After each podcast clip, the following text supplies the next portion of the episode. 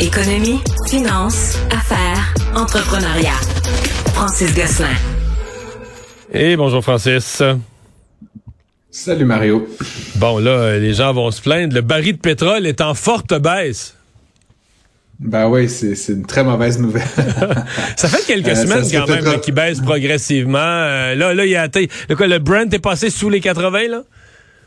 Ouais, c'est ça. Puis euh, son équivalent américain là, sous la barre des 75, c'est quand même le plus bas qu'on l'a vu depuis depuis un an, Mario. Donc c'est vraiment c'est très faible comme comme niveau.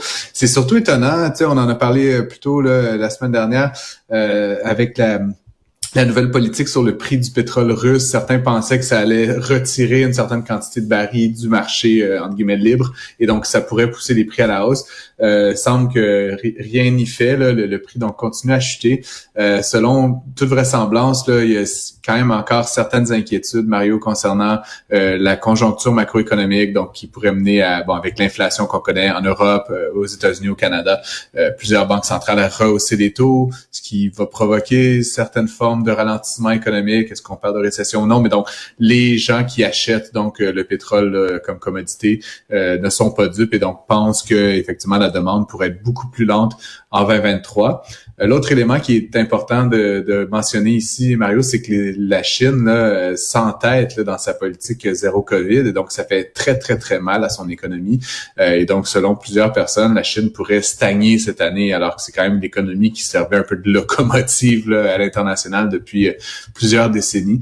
Donc, ce sont de très mauvaises nouvelles économiques, mais bon, ça aura un impact quand même intéressant pour les consommateurs de pétrole euh, et ça devrait se refléter à la pompe d'ici quelques hmm. semaines, quelques mois assez significative. Tu nous avais souligné la semaine passée qu'après les résultats de Good Food, qui n'étaient pas des résultats si mirobolants, mais que l'action avait rebondi fort. L'action qui était faut dire, qui était rendue à terre, qui était au plancher, mais avait rebondi fort. Et je vois que cette semaine, euh, lundi, mardi, en début de semaine, malgré qu'il y a des, des journées assez mauvaises en bourse, euh, Good Food continue de le rebond se continue. Ouais, ben c'est ça surprend beaucoup d'analystes. Effectivement, comme tu le dis, les résultats étaient pas objectivement très bons. Euh, et puis euh, et puis n'en demeure pas moins que le jour de l'annonce des résultats, je pense que c'était jeudi dernier, l'action a pris ou vendredi, excuse-moi, l'action a pris 39% dans la journée. Euh, elle a encore augmenté de 27% hier et de 13% aujourd'hui, si bien que l'action qui était 25 cents environ jeudi dernier est aujourd'hui à près du triple. Euh, donc, si vous aviez du good food là, en quelconque quantité, ben, vous avez triplé là, cette, position-là. Euh, l'entreprise, comme on l'a dit, a perdu plusieurs dizaines de millions de, de dollars dans son dernier exercice. Perdu des abonnés. Ils avaient déjà perdu des abonnés plus que ce que le marché attendait, mais ils avaient annoncé plus tôt cette année qu'ils abandonnaient leur tentative de, devenir un genre d'épicerie avec livraison le jour même, etc. Ce qui, selon euh, plusieurs analystes, signifie la fin justement de pertes immenses et donc on est un peu comme sur la fin de, de cette espèce de d'aventure chez Good Food. Euh, Good Food a investi beaucoup pour améliorer ses marges et tout, donc selon plusieurs analystes, euh, il pourrait renouer avec la profitabilité dans le dernier trimestre de l'année et donc c'est un petit peu la raison, je pense, pour laquelle l'action euh, augmente aussi rapidement. Il faut se dire que Mario, au plus fort, là, au début de l'année, là, donc tu sais, vraiment sortir de la pandémie, là, alors que tout le monde était en fait, tout le monde, beaucoup de gens étaient abonnés à ces services-là, l'action se vendait 4 dollars. donc, euh, tombait à 25 sous. C'était peut-être une ceux qui l'ont acheté à 4, ceux qui l'ont acheté à 4 puis qui l'ont revu à 25 sous, eux, ils avaient perdu pas mal, là. Ouais, effectivement. Donc, valait mieux acheter à 25 sous qu'à 4 dollars. Mais ce que je veux dire, c'est que dans un sens comme dans l'autre, surtout à la baisse, ça a peut-être été une surréaction des marchés là, depuis le début de l'année. L'entreprise n'est pas non plus à genoux. Donc, de ramener ça quasiment à un penny stock, euh, c'était peut-être un petit peu euh, un petit peu exagéré. Euh, selon plusieurs euh, aussi lectures que j'ai faites, il y aurait quand même plusieurs de personnes qui auraient vendu ce qu'on appelle une vente à découvert, donc shorter l'action. Donc on, on, promet de vendre et donc comme l'action ne continue pas à baisser, ben ces gens-là doivent acheter l'action et donc il y a comme une demande nouvelle pour pour l'action de Good Foods qui propulse sa valeur à la hausse. C'est une augmentation surprise, mais mais tant mieux évidemment et pour Good Food et pour les détenteurs de cette action-là sur le marché canadien. Et parle-moi des actions de Meta. Ça, ça a moins bien été, les actions de Facebook, là, ces, ces jours-ci?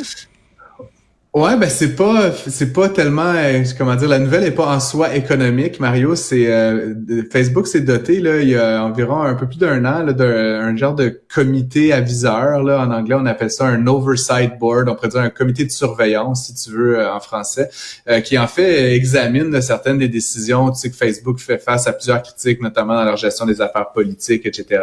Et donc ce comité là, il y a des éthiciens, des professeurs, en tout cas tu sais ça, ça a l'air d'être une belle gang de gens intelligents euh, se sont penchés sur le traitement euh, des, des posts, donc des, des, nouvelles qui sont partagées par des personnalités. Je devine que tu dois, tu dois en faire partie, Mario, mais mais euh, mais bref, on parle de des Kanye West, là, des, des gens très très très connus. Et en fait, ce qu'ils constatent, c'est que Facebook est beaucoup plus lent à réagir lorsqu'il est question de personnalités connues, évidemment parce qu'ils ont peur un peu d'un genre de backlash, donc d'une réaction de foule qui serait majeure s'ils suppriment des contenus, ce qui fait en sorte que certaines de ces personnalités peuvent exprimer des choses totalement erronées, fausses, mensongères, etc. Et, et, que ça reste sur la plateforme. Puis on pense tout de suite à M. Trump, mais à, à bien d'autres. M. West a été beaucoup dans les nouvelles ces derniers temps euh, pour, pour dire un peu n'importe quoi. Bref, ce rapport-là a été rendu euh, disponible aujourd'hui. Ça critique quand même sévèrement la gestion et la gouvernance de Facebook. Et donc, dans la foulée, comme tu le disais, l'action dans la journée aujourd'hui a perdu 7% Ah ouais. Euh, ça peut sembler un petit, un petit, mais tu sais, 7% de Facebook, c'est pas comme 7 de good food, on va dire ça comme ça. Euh, et donc, euh, c'est ça reste une très mauvaise année là, pour euh, pour Facebook, donc dont l'action a, perdu près de 80 là, depuis le début de l'année. donc on est on est vraiment en, mauvaise position et ça et ça se poursuit donc avec ce mauvais rapport là aujourd'hui. donc c'est c'est quand même assez étonnant. Et on va surveiller demain euh, la Banque du Canada, la dernière fois de l'année 2022 que la Banque oh, du Canada va toucher ou ne pas toucher au taux d'intérêt. Euh, est-ce que pour la Banque du Canada, est-ce que c'est une hypothèse qu'il n'y a aucune hausse qu'on dise bon ben on a assez augmenté en 2022, on laisse passer ou on, se prépare au moins un petit quart de point ou peut-être qu'on pourrait donner un dernier grand coup, un demi-point? Ça, ça semble converger pas mal tout le monde sans dire que ça va être un demi-point. Euh, j'ai lu d'excellents articles, Mario, qui disaient que ça il y aurait un, un, comment dire un argument à faire que ça devrait être zéro. Mais euh, il y a deux choses là-dedans, Mario. Comme tu sais, l'inflation, c'est composé de trois grandes familles de choses. La monnaie, donc là-dessus, en augmentant les taux d'intérêt, on émet moins de monnaie, ça c'est assez arithmétique. La deuxième chose, c'est la logistique. Euh, bon, avec le pétrole qui baisse, tu sais, plusieurs situations qui se règlent, ça va. La troisième chose, c'est nos attentes à nous, Mario, comme est-ce qu'on pense que les prix vont augmenter? Les entrepreneurs, est-ce qu'ils pensent que les prix vont augmenter? Parce qu'il y a un peu un phénomène autoréalisant là-dedans. Et la Banque centrale, en fait, elle souhaite envoyer toujours un message, tu sais, parce que comme on dit, son action, elle est pas immédiate. Et donc, pour moi, si la banque augmentait de, elle n'augmentait pas demain, c'est pas le message qu'elle veut envoyer. Elle veut vraiment s'assurer que l'inflation retombe à. Mais un demi-point après toutes les augmentations qu'il y a eu au cours des derniers mois, ça serait, il me semble, que ça serait beaucoup là. Puis il me semble qu'on commence à voir quand même les effets. Euh, un autre demi-point. Ah, certainement.